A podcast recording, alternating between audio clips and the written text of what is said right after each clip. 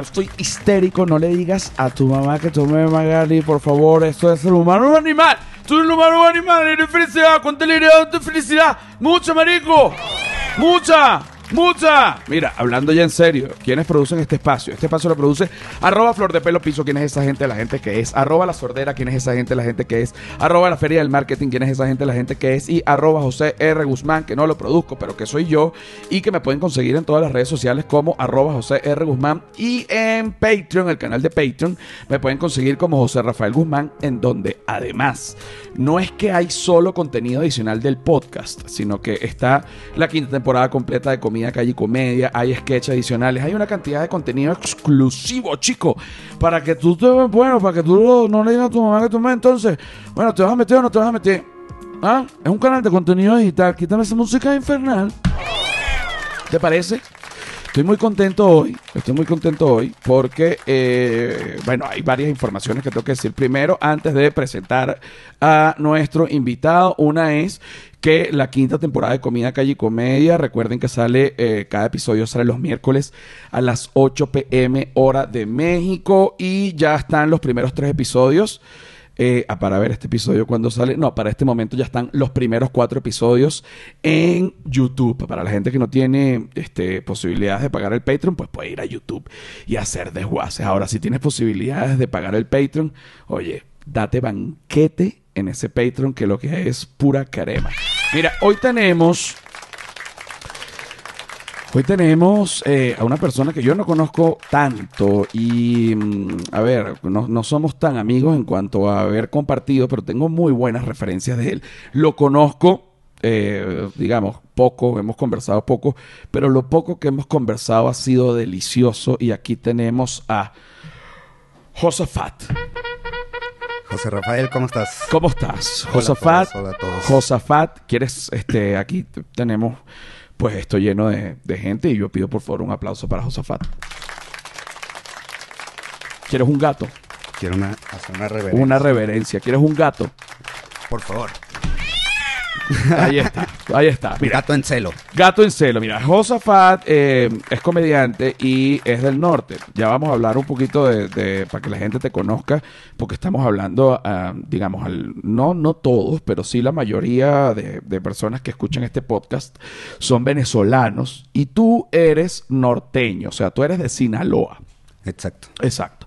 Yo no sé qué pasa, si es algo astral, si es algo energético, si es algo geográfico, si es algo similitud de clima, o sea, yo no sé bien qué pasa, pero siento que eh, primero el venezolano y el mexicano se llevan muy bien y encajan muy bien, pero creo que en especial el sinaloense, o sea, porque, a, a ver, el, el mexicano norteño hay varias, varios lugares en el norte, no solo Sinaloa, pero en Claro. especial el sinaloense con el venezolano de cualquier zona de Venezuela hacen match, o sea, se, eh, se- se llevan muy bien. Yo cuando llegué a México comencé a trabajar en una agencia donde mi jefe era el, el- el gran Chuy Gallardo, esa agencia fracasó y quebró. Este, pero bueno, no tenía ni el más mínimo sentido esa agencia. Eh, pero quedé siendo amigo de él y mm, eh, bueno, de, de- de- de él que, que además es de Sinaloa y, y amigos de él que también son de Sinaloa. Entonces yo estaba rodeado cuando llegué de pura gente de Sinaloa que habla con el acento de ustedes, porque los mexicanos tienen varios acentos, así como el venezolano. Está el acento de Caracas, está el acento de Maracaibo. Aquí está el acento de Ciudad de México, está el acento de Sinaloa, por ejemplo. Son Sí. dos, dos acentos distintos. Eh, y yo estaba acostumbrado, bueno, como hablan ustedes, ¿qué hubo, güey? Ah, ¿qué hubo? No, fierro pariente, cabrón. No, pues, qué pinche vato, güey. No, pues, bueno. Y entonces, claro, yo, perfecto, así ahora los mexicanos. De pronto voy a comer a un sitio acá en Ciudad de F. Me atiende un mesero, ¿no? Ajá. Con el acento de Ciudad de México. Y yo le pregunto a mi amigo de Sinaloa, le digo, es como feminado, ¿no? Oye, oye, oye, oye, oye, oye. Y él me dice, no, chico, no es que es como feminado, sino que no está hablando norteño, o sea, está hablando como hablan los de Ciudad de México. Y cuando conocí a otra persona de Ciudad de México, dije, ok, ya estoy entendiendo eh, los acentos, pues los, los distintos Ajá. acentos, ¿no? Eh, todavía no te he dejado hablar, no has hablado nada, la gente no conoce tu acento, pero ya vamos a hablar. En el norte, además, hay una cultura muy grande eh, digamos, como de narcotráfico. A ver, no, no de narcotraficar, que también, Que también. que también, pero las personas este, tienen héroes narcotraficantes y hay una cultura como que de alguna manera apoya el narcotráfico, como que hay unos héroes narcotraficantes. Esto es cierto. Eso es- Hay uno que se llama el... um, que, que- que lo aprendí cuando llegué, no recuerdo bien, pero el... No sé qué cosa azul. Ok, el azul. El azul. El azul es parragosa. Exacto. El azul es parragosa. El azul es parragosa que eh, para la gente que está oyendo este podcast lo pueden buscar en, en Google. El azul es parragosa fue una especie de narco como en los 50 más o menos. Es antiguo. Que, eh, bueno, hacía sus cosas de, de narco- de narcotráfico, pero que además ayudaba mucho a la gente, ¿no? Eh, más o menos como Pablo Escobar en un principio, que hacía estadios y hacía canchas y la gente lo quería. Después, bueno, mató un poco de gente y ya la gente no lo quería, pero digamos, al principio es como común que, que los narcos eh, limpien un poco su imagen con, con canchas y este tipo de cosas. Allá como ven, el, eh, digamos, la cultura narco, no el narcotráfico, sino la cultura narco. Eh, están habituados a ella. O sea, hay una sección de gente que la que lo alaba, sí. O sea, como lo mencionas, hay gente que sí son héroes en sus pueblos, eso es definitivamente. Porque, principalmente porque como gobierno no llega, por ejemplo, a pavimentar las calles de ahí. Ah, de, de- de lugares, pueblos muy alejados, el gobierno no llega a pavimentar, viene una, un cartel, Ajá. pavimenta y todo ese pueblo ya es que, bueno, vamos a ayudar al cartel. Sí, claro, o sea, pavimentan y, y luego yo creo que aprovechan a hacer para una autopista ahí de vuelo o con lo que sobra de la autopista, ahí este, Ah, pavimentan las acomodan, exacto, para que la gente... Pero les dan eh, pues servicios básicos y entonces eso eh, pues yo creo que te afecta en el psique, ¿no? De cómo, cómo percibir quién te da bienestar, ¿no? Eh, ah, o sea, que- porque claro, te está dando bienestar. Por otro lado, eh, tú sabes que están, digamos, haciendo narcotráfico, que est- está mal para la sociedad por mil razones que ya sabemos. Eh, sin embargo, a esas personas que están en ese pueblito tan alejado, bueno, eh, no, no pueden ver tanto el daño que hace el narcotráfico porque ellos están súper alejados en aquel lugar que ni siquiera tienen pavimento.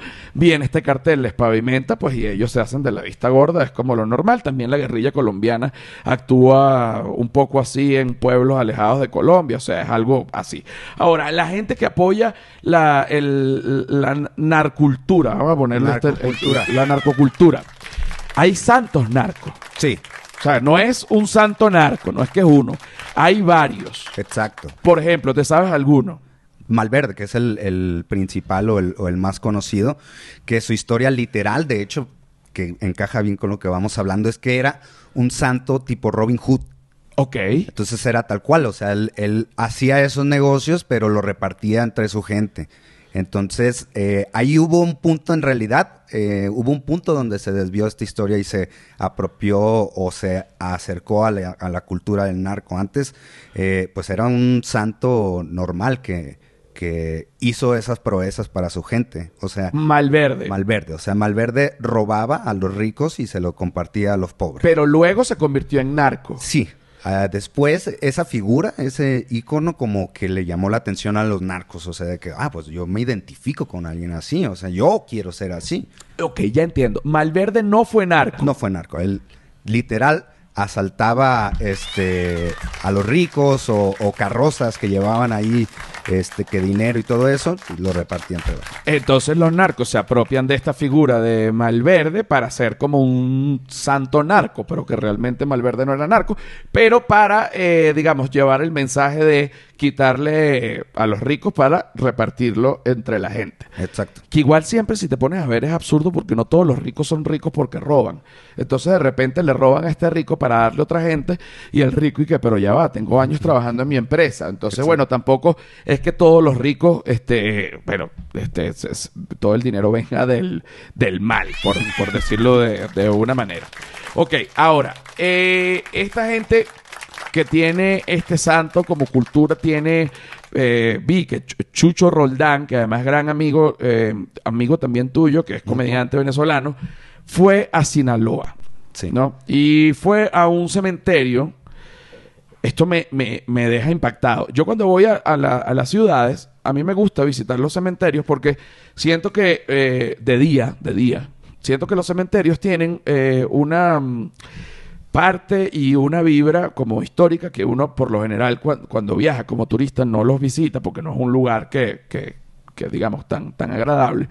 Pero la primera vez que visité un cementerio fue en Buenos Aires porque quería ver eh, la tumba de eh, Vita Perón. Exacto. Solo vas a un cementerio si quieres ver a, a un familiar o a un héroe. Eh, Realmente yo, yo no tengo ningún O fanatismo con, con- o hacer brujería, sacar unos huesos y descabezar unos pollos, que también es bastante prudente en los cementerios y se ve, es el lugar de hecho correcto, así como si, si tú necesitas ir al eh, a hacer pipí, tú haces pipí en el baño.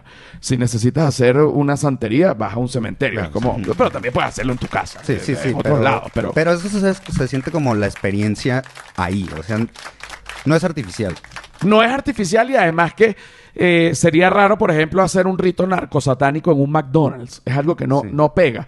Porque en el baño quizás sí, pero... en el baño de un McDonald's quizás sí, pero en el McDonald's como tal no. Es preferible en un cementerio porque las vibras eh, confluyen más y eh, combinan más y sube, sube como un rayo hacia el ente maligno. Exacto. Exacto, el tipo de cosas, ¿ok? Ahora, eh, mm, no me acuerdo qué te estaba diciendo. Los panteones. la- Ajá, los cementerio. panteones. Voy al panteón de el- la tumba de Evita Perón.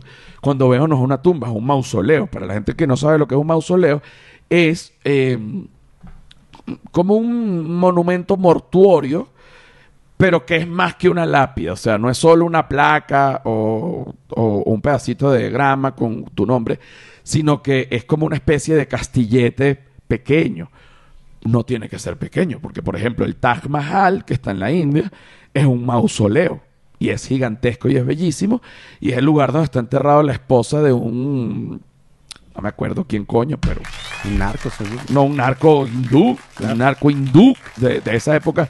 No, no recuerdo el- la persona que enterró a su esposa ahí que hizo el Taj Mahal, pero lo que sí te digo es que el Taj Mahal es un mausoleo y no es un castillo donde vive gente ni nada. Igual, Evita Perón, mucho más pequeño, ¿no? Un pequeño mausoleo ahí. Eh, y yo me, que- me, me quedo impresionado. Luego, Chucho Roldán va a Sinaloa, se va a los cementerios solo. A ver si lo violan, ¿no? También. y Chucho que es pequeño y, y- y- y- y- y se ve, No tiene tanta suerte. no tiene tanta suerte y además Chucho se ve que es un muchacho, este, que, que no, de repente no está armado, obviamente. No, no. No, y entonces viene un narco, lo ve atractivo y le, le hace el amor. ¿no? Son, pa- pasan también porque hay narcos gays. Sí, no, lo hay. Cada vez más. Con Cada el, con más. el, o sea, el tema LGBT ha entrado al mundo narco, obviamente. Sí, y, y sabes que otra cosa también está entrando y creo que eso puede cambiar completamente el- la cultura precisamente del narco. Son otro tipo de drogas, como la marihuana y los psicodélicos. Entonces, imagínate que entre tanto esto, que empiece a haber más narcos que consuman psicodélicos, de que una ayahuasca y cosas así. Entonces empieza el narco espiritual. Ajá, y ya hay que disparar flores con un cuerno de chivo, ¿te imaginas? Me encantaría agarrar una K-47 y la modifica para que eche burbujas. Exacto, de- de- definitivamente. Te voy a matar, levante las manos, pero de amor. Pa, pa, pa, Sí, no, pura burbuja. No, y... sería hermoso. y de que All la- you need is love and coke.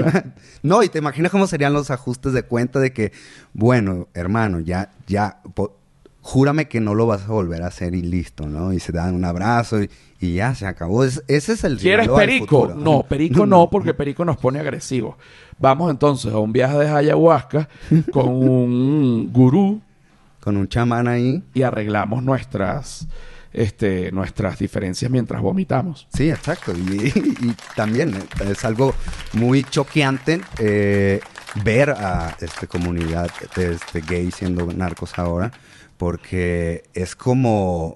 Siguen trayendo el cuerno de chivo, vaya, pues. Claro, Pero- pero- pero- porque, pero porque ahora- también tienen que disparar. Pero ahora se ven mejor ¡Ah, vestidos. puta madre! ¿Qué crees que Joto lo mata? Ajá. Y es...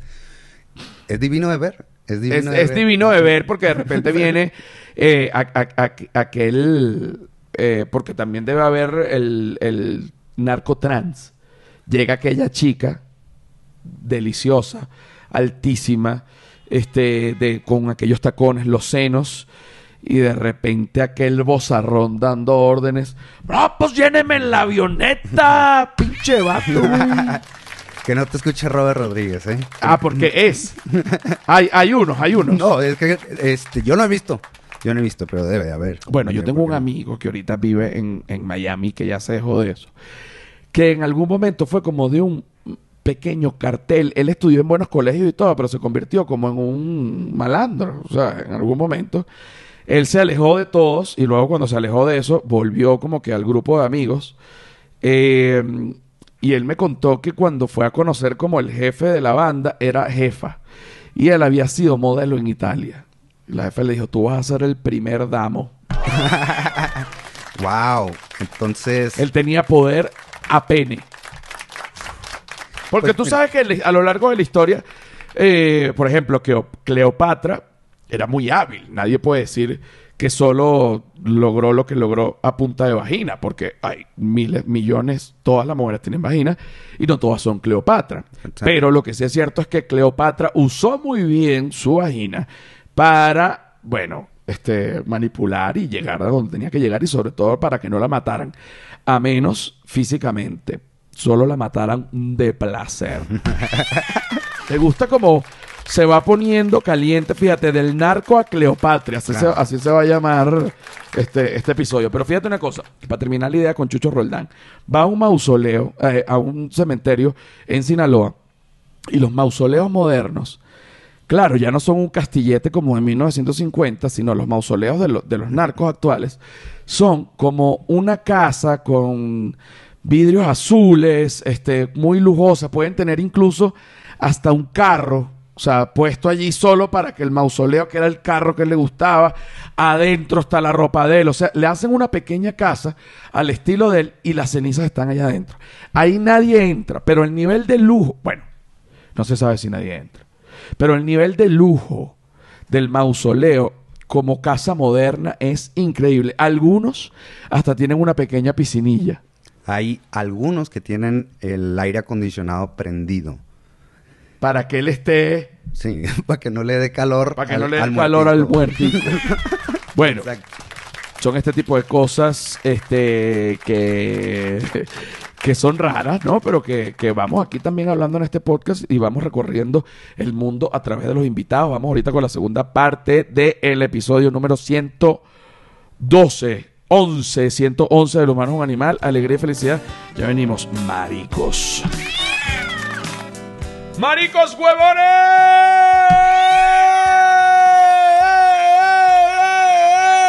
Mira, la segunda parte del episodio número 111, 111111 de El humano es un animal, alegría y felicidad. ¿Cuánta alegría, cuánta felicidad? Mucha, huevón, marico, no me retes, no me retes, no me retes. Mira, no voy a caer, no voy a caer, no voy a, pes- a pisar tu peine. Todo el mundo dice, bueno, pero ¿qué pasa? Mira, eh, mm, Whiplash Agency. ¿Quién es la gente de Whiplash Agency? La gente de Whiplash Agency es la gente que te va a diseñar tu página web y que además dentro de esa página web te puede colocar un botón, un artilugio, como tú lo quieras llamar, para que tú mismo vendas tus propios productos y que no dependas de un maldito tercero. Además, ¿Qué pasa con la gente de Whiplash Agency? Que es una gente super easygoing, con la- una gente con la que uno puede trabajar en paz, con la que uno puede rebotar, intercambiar ideas, porque no, no es solo que, que sea una gente que sepa hacer bien el trabajo, eso obvio, sino que sea una gente que sepa hacer bien el trabajo y que además, coño, sea fácil trabajar con esa gente, porque si no tú dices, no, vaya, vaya, esa persona borracho, ¿te parece? Si involucra alcohol, me parece. Si involucra alcohol, me parece. Whiplash, la vulgaridad hecha excelencia. Ahora, quítame esta música y ponme unos tambores. Quítame esta música y ponme unos tambores porque te quiero hablar de otra marca que hace posible. Súbele uno. Dos. Súbele dos. Súbele dos. Súbele, súbele. Súbele. Más. Sí. ¿No se puede más? Oye, qué raro. Ahí sí. Oye, qué cosa más rica, qué cosa más rica este, esta jungla en donde nos han metido. Yo te voy a explicar. Tú sabes lo que es orangután, aparte de un mono, pero no, no estamos hablando de eso. Orangután la marca. Orangután, no, te lo voy a explicar. Orangután es una marca, ¿no? Eh, que está enfocada en este momento al placer y por otro lado al bienestar. Está la parte del bienestar que es parte de salud. Por ejemplo, tú puedes comprar cápsulas de CBD. Si para calmarte si estás ansioso, para regular el sueño. Tú puedes comprar también CBD oil, o sea, no en cápsulas, sino en aceite y te las tomas. Ahora, la parte de Orangutan eh, Provoke es la parte de placer y está enfocada a juguetes sexuales y eh, todo a la sexualidad. O sea, por ejemplo, hay uno que se llama el Han Solo que es para el hombre. Tú sabes que los juguetes sexuales siempre están enfocados a la mujer. Este no. Este tú te lo compras, te envuelve el pene, vibra y tú te masturbas. Entonces en ese momento, coño, tú te das cuenta que, que, que welcome to the fucking jungle, ¿entiendes? Orangutancare.com, orangutanprovoke.com y si ponen humano animal tienen un 10% de descuento en todos los productos hasta en uno que es Botox, un roll-on de Botox con CBD. Wow. Ay, para metértelo por el culo, disculpe. Como tampón. Así fue, así fue, así fue, así fue. Mira, aquí estamos, seguimos con Josafat. Y eh, mientras estábamos en el corte, estábamos convers- conversando de algo que a mí me, impactó muchísimo. eh, que fue un cuento con respecto a los hongos alucinógenos. Pero ahora, ah, vamos a hacer un previo también para que la gente se ubique. ¿Qué pasa con México? Me parece que México es un país que tiene muy, muy, muy presente las drogas de todo tipo, todo el tiempo, y que aunque, este, mm, bueno, ya el cannabis está siendo legal, pero aunque todas las demás son ilegales, pues el consumo es eh, aberrado y es, sí, no sé si llamarlo bien visto, no creo que bien visto, pero sí normalizado. O sea, yo he visto aquí gente eh, de repente dándose unos pericazos en una esquina Claro. con un maletín y de traje, ¿no? O sea, que tú dices, bueno, no sé qué pensar. De repente veo gente pasando fumando cannabis y tú dices, bueno, la están legalizando, pero igual creo que todavía no sería este, lo correcto. Eh, conozco, tengo amigos mexicanos que les encanta el LCD y, o sea, hay una cultura de, de- de- de drogas acá en México, sobre todo, sobre todo, sobre todo, sobre todo. Hay mucha gente que dice, ¿qué es el perico? No, señor, el hongo, los hongos. ¿Por qué? Porque nacen acá, es, es una, es un bueno, es un, un hongo que nace acá en una tierra, a una temperatura específica, con personajes específicos y que tiene toda una historia por detrás que además avala todo este consumo turístico de hongos alucinógenos. Para esto y mucho más, Josafat, ¿Sabes? Hay algo también que creo que tiene que ver, incluso lo podemos describir hasta regional, el, el acercamiento que está la gente con, con las drogas, porque, o sea, literal podemos hablar de que en el norte, pues está el perico, que no es precisamente eh, un psicodélico, pero definitivamente es una droga. Luego eh, está la, la zona huasteca, que tiene el peyote, por ejemplo. ajá, que el peyote es otra que es un cactus. Exacto. Es un, de hecho, cactus es con C, no con P, pues dije cactus. No, es, es con C. es con C, exacto, sí. Este, este cactus, tú le quitas la espina, te comes, creo que el bulbo del peyote, y también es un viaje como astrológico. Sí, es totalmente psicodélico y es uno de los más fuertes, según dicen. Ok. O sea, ¿Qué otro hay? La, por, la ayahuasca no es mexicana, ¿o no, sí? no, no es mexicana. ¿De dónde es la ayahuasca? No sé si sabes. Del Amazonas. Es del Amazonas, ok. Yo sí pensé, eh, tengo entendido que es de la, del Amazonas brasilero. Eh, incluso colombiano y este, no sé si- en dónde está colinda más. bueno, con Venezuela también, entonces colindaría a lo mejor un poquito a ayahuasca Ahí debe de haber, un- hay No, en alguien Venezuela ahí, o ahorita está muy de moda y lo digo abiertamente. eh, en, en la capital hay como, como si fuesen. Y que mira, te voy a dar un full day de ayahuasca. Un spa. Como un spa de ayahuasca. Entonces yo te llevo un día con el grupo que tú quieras. se, claro, te acomodan todo bonito, pues no puede ser una estafa, ¿no? Pues, si no, vas para casa un primo a tomarte la ayahuasca y ya. Sí, no. Ahí te ponen un lugar bonito, con una música, unos inciensos, unas velas. Te, te ponen a tomar el ayahuasca, que yo no lo he hecho, pero me, pero me, la gente que lo ha hecho me ha contado que no sé, como que es un algo muy interno, es como un viaje al interior. Y lo cierto es que la gente vomita y puede llegar a hacerse pipí y pupú, que en México se le dice popó. Exacto, sí, es. eh, tiene. ¿Sabes qué es lo, Es un poco chistoso porque entre más secretas, como sea que lo hagas, más te pega.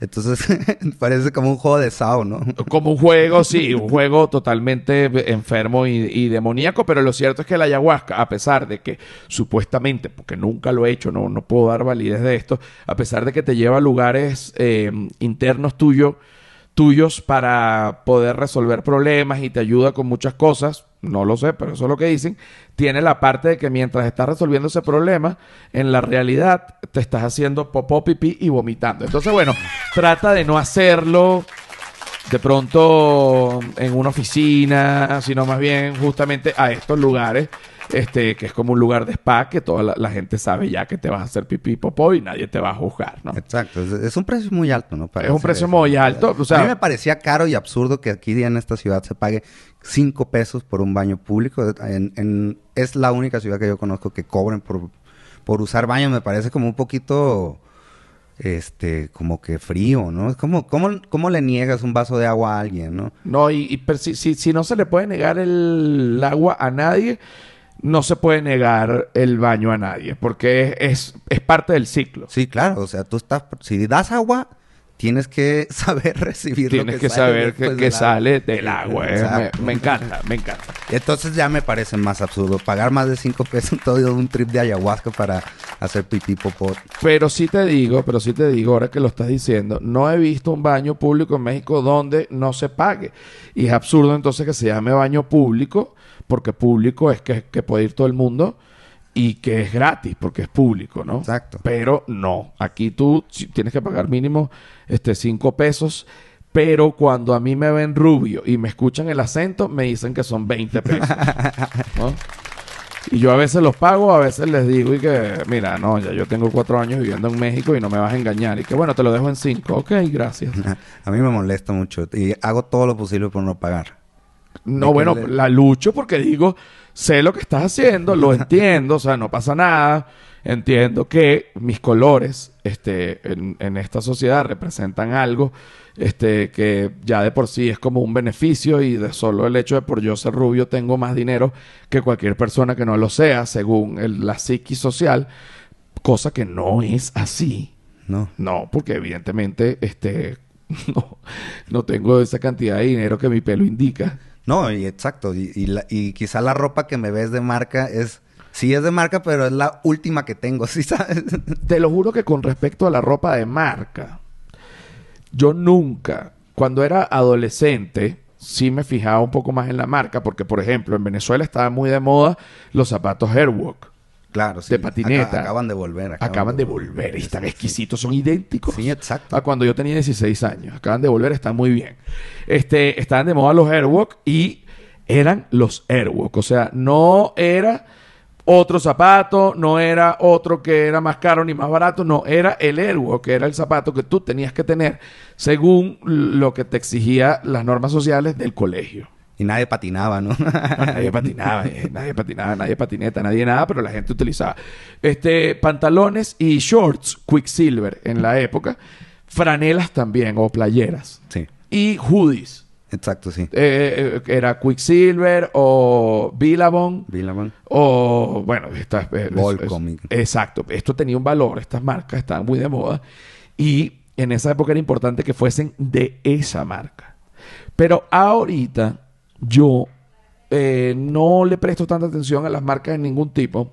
Sin embargo, hay marcas con las que me casé, Sí. pero no son marcas costosas. Claro, no, es que eh, eso es lo absurdo. Creo que hay marcas buenas. O sea, yo lo mismo opino pues, de los pantalones Levi's. No sé. Ajá, los Es- pantalones- Es un, un buen producto. Es un buen producto, es un producto, es un clásico que tiene ya como 120 años. No te olvides del, del- desde, mm, para ver, como, sí, como desde 1902, 1903 empezaron a hacer los Levi's. Cuidado, sino antes, los jeans comenzaron, mm, justamente por la resistencia de su tela, comenzaron siendo pantalones para los mineros. Totalmente obrero. Entonces, exacto, los obreros en aquella época estaban vestidos de azul. Era como lo que, lo que tú veías al obrero con sus jeans azules, porque esta, bueno, esta tela era muy resistente. Los vaqueros también adoptaron el jean, porque bueno, era también muy resistente. Entonces comenzaste, ya comienza en la moda la mezcla del, mar, del cuero y el jean, que es un clásico. Eso lo trajeron los vaqueros. claro. ¿no? Eh, Y- luego, Y, tiene sentido también que los gays usaban mucho jean y, Y ahora mucho cuero. y, lle- y llevaban cuero Exacto. también. Entonces, este, Es y, una fí- evolución. y fíjate que el bigote, fíjate que el bigote comenzó siendo un símbolo de hombría y terminó siendo un símbolo gay. Hoy Pero- día no, hoy día no. No, ya no. No, ya no, pero cuando Freddie Mercury Uy, este era tener bigote era como bueno no símbolo gay del todo porque mucha gente tenía bigote y no era gay pero sí había una tendencia por parte de, de los gays de tener bigote por supuesto. Ha de haber sido bien triste ser este gay y, Y lampiño. Y, y lampiño en esos tiempos, ¿no? porque El- ahora ahora ligaba. porque ahora fíjate sí, y espero no ofender a nadie pero sí hay una tendencia de esto y esto este lo leí y busqué información en Google está bien pero busqué información En los años, eh, digamos, en la posguerra, después de la Primera Guerra Mundial, se implementó mucho este, una moda que era una moda muy alegre y muy afrancesada, ¿no? Para los hombres era muy masculina y para las mujeres era muy femenina. Vestidos ceñidos al cuerpo, como con unos gorritos este, de lentejuela y bailaban levantando los, con los tacones hacia un lado y hacia el otro.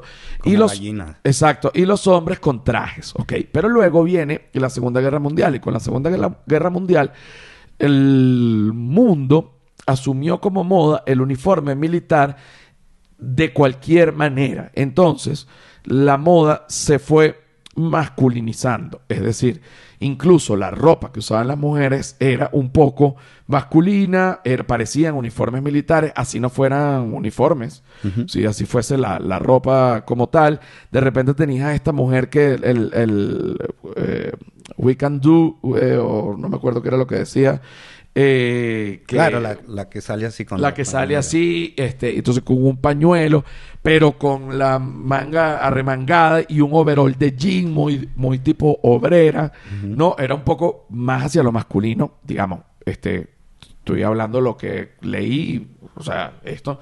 Luego de que pasa toda esta moda de la Segunda Guerra Mundial y todo esto que fue hacia lo masculino, este, ya cuando comienza los 70, la moda comienza a feminizarse un poco. Entonces comienza a olvidarse toda esta moda masculina por ya mostrar más piel, así seas hombre, joyas este, en, el, en el pecho, muy tipo fiebre del sábado por la noche, por ejemplo, este, que, que tenían. No se puede decir que era afeminado, femenino, pero definitivamente este eh, es más eh, evolucionada, por llamarlo de alguna manera, que un uniforme militar. Sí. Luego vienen los 80, este, con los 80 y los 70 vienen grupos como Queen y, y- y- y todo esto que se, af- se afemina, y, y- se afemina no es la palabra, se feminiza eh, un poco más la moda y si vamos llevándolo y llevándolo hasta ahorita, eh, digamos, hay una, la, la moda ahorita masculina hubiese sido tildada de hippie y de gay si tú llevas una, cami- una franela o algo, una playera de ahorita a los años 50, o sea, definitivamente Sí, sí, sí. te dieran una cachetada. Y cuando menos. O así ahorita tú estás vestido eh, y, y- y lo pongo. A mí me parece estupendo como tú estás vestido. Y te dije, ¿dónde se compran todos esos pines que tienes? Bueno, en, en tal lugar yo voy a ir. Pero si tal vez te viese mi abuelo, que, que está muerto, o sea, no te va a ver, dijera que qué haces tú, chico, con ese pelo largo y con esas chaquetas como con un poco de chapitas de homosexual. Una cosa que además no tiene nada que ver porque utilizando el, el- el- utilizaría el término homosexual como peyorativo. Pero bueno, parte de, de esa generación. Luego viene la generación de mis papás, que sería como que Bueno, la moda no incomoda, no estoy tan de acuerdo, pero ni modo. Y después vendría la generación de nosotros que es como que entendemos que eh, la manera de vestirse no tiene nada que ver con la preferencia sexual. Claro, ¿no? Y, y sobre todo en esta ciudad, ¿no? O sea, yo creo que tú has visto, este... Por ejemplo, si vas a la Condesa, esto me da risa porque es, es, es, es demasiado... La colonia hipster es la condesa. Es, es una colonia hipster. Se lo juro, yo sé que lo has visto. Todos visten como si fueran personajes de una película de Wes Anderson. Sí, sí, no, todos visten como si fueran personajes eh, de Wes Anderson, de una película de Wes Anderson, o también puede haber algunos de una película como de Tarantino, como si fuese el último Brad Pitt de Tarantino. Sí, sí, sí. Hay alguien que lo ves así comiéndose unos tacos que dice, pero qué estilo, qué bien. Acá en México, fíjate lo que yo pienso que Ciudad de México es mm, bueno, a lo mejor no es tan buena comparación, pero es lo que me parece a mí. Es como Los Ángeles latino. Ok. ¿Ok? Es como... Es una metrópolis, es muy grande. Eh, hay una... eh, eh, hay, música, hay arte, hay cultura, es pujante. Mm, no hay una crisis económica, ¿sabes? Así que... A, a lo mejor no están bollantes, pero no hay una crisis este, Claro, ahorita. Eh, y me parece que además es un lugar perfecto como para desarrollarse como artista y me recuerda un poco a lo que yo veía de Nueva York en las películas, en las películas de los 80.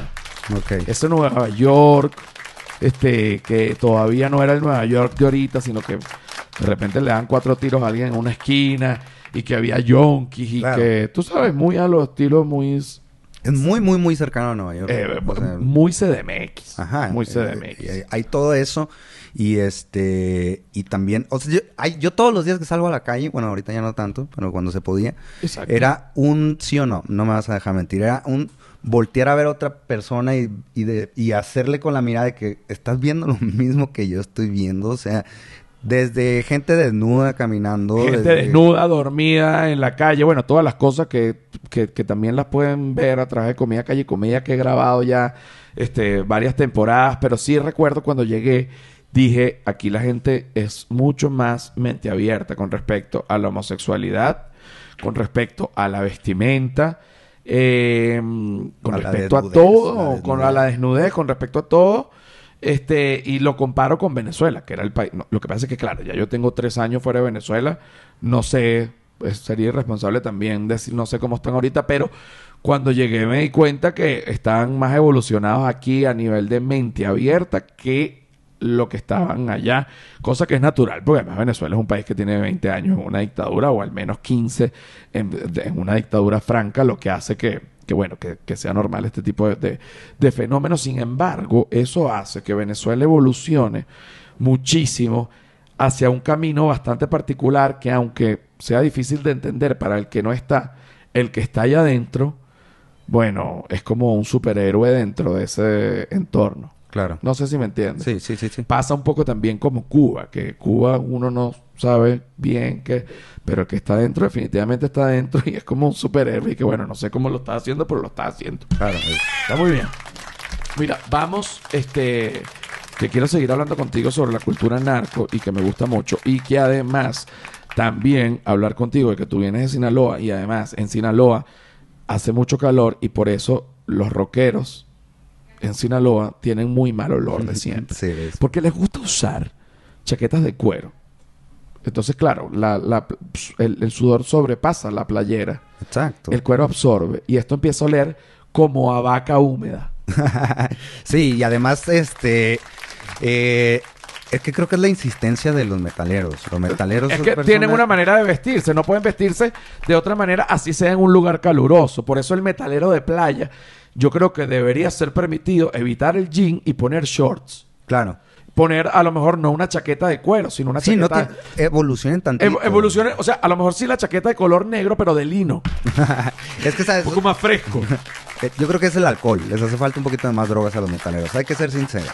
Es que los metaleros ya llegan a un punto de que no tienen, tienen tan poco dinero que no pueden ni drogarse como se drogaban cuando los papás lo mantenían. No. Entonces comienzan a ser ya unas personas delgadas y sanas. Y satánicos. Siempre hay un rito. Mira, eh, vamos a hablar ahorita de eso en Patreon. Y bueno, chao YouTube. Despídete de la gente de YouTube. eh, pa- Saludos. para que te sigan. Ah, bueno, ya salió abajo, arroba. Pero igual, dilo él, dilo tú. Eh, estoy en todas mis redes como Josafá Moraila y este síganme en TikTok también, por favor, que acabo de abrir. Me acaban de, de- no, pero de tú en, censurar. en Twitter no está Josafat Molaira. Moraila. No. Yo te sigo y dice Josafat. Eh, para ver cómo es. no sé, ya está mi cel. Para ver, para ver cómo es, para ver cómo es. Y si es Josafat Molaira, pues disculpa este, este incidente. No, no te preocupes. Pero es para estar seguro. Es algo que he vivido toda mi vida. O sea, ya sea por el Josafado o por el Moraila.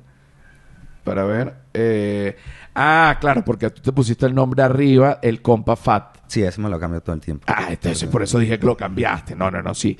Josafat Moraila, ¿ok? Eres además árabe, Y, y- no católico. no católico y norteño. Exacto. Estás perfecto para cometer un crimen en, en algún lado. Pues eres eh, muy escogible para, el- para cualquier célula terrorista. Sí, o para ser líder de eso. Solo que eh, no sé si pudiera funcionar teniendo, teniendo mi estatura. Estás equivocado. Sí, no, es, es lo, todo lo contrario Estás historia. Napoleón era pequeño, que no era tan pequeño como la historia dice, pero era pequeño y bien. Bolívar era pequeño, el, prócer venezolano. Sucre, el prócer ecuatoriano, que era venezolano. Oye, Ecuador no tuvo ni su prócer. Eh, Sucre era pequeño. Benito Juárez era pequeño. Muy pequeño. Marico, Marico era, tienes que escuchar esto, medía 1.37. Era más pequeño que Bolívar. Bolívar medía 1.54. No, 1.37 es hobby. E- Ese man lo escribió Tolkien. Era porque yo creo que el maestro Manzanero era más alto, era como 1.50 también, tipo Bolívar. Pero, este, eh, ¿cuál fue el que me dijo? 1.37. ¿Cuál era este de 1.37? Benito Juárez. Ok, ¿Zapata? presidente. No, el seguro... Bueno, es que siempre estaba en caballo, entonces... Él se ve más alto. Sí, Yo tengo uno venezolano, trampa. el Catire Páez, alto, 1.85, que para la época era como el- un gigante. Claro. ¿Quién? Zapata medía 1.86, era como un gigante de bigotes. Claro, Sí. Oye, y lo Presuntamente hubiera tenido un exitazo en, la, en los tiempos cuando era de moda el bigotazo. Sí, sí, sí. Y, y ok, era... Ju- em, ¿Y Miguel Hidalgo? No, él seguro era Ah, no, es que él era, él era blanco, seguro era alto. No, pero como que él era blanco y los era otros... español. Y Zapata era español. Sí, no, Teni- eh, bueno, si no. era Zapata, vamos, que tenía algo. No, no, era totalmente. Ese bigote es inconfundiblemente mexicano. o sea, como el de Pancho Villa. vaya, pues. Claro, pero claro, acuérdate que el mexicano viene mezclado. No, eso fue, ah, o sea, no sé si, seguramente sí era este completamente y 100% mexicano. Ahora, la Malinche. La otra vez estaba pensando en ella, fíjate. La Malinche. Dime quién es la Malinche antes de ir. No, es más, me vas a decir quién es la Malinche en Patreon. Chao. Chao, chao. Los quiero. Saludos.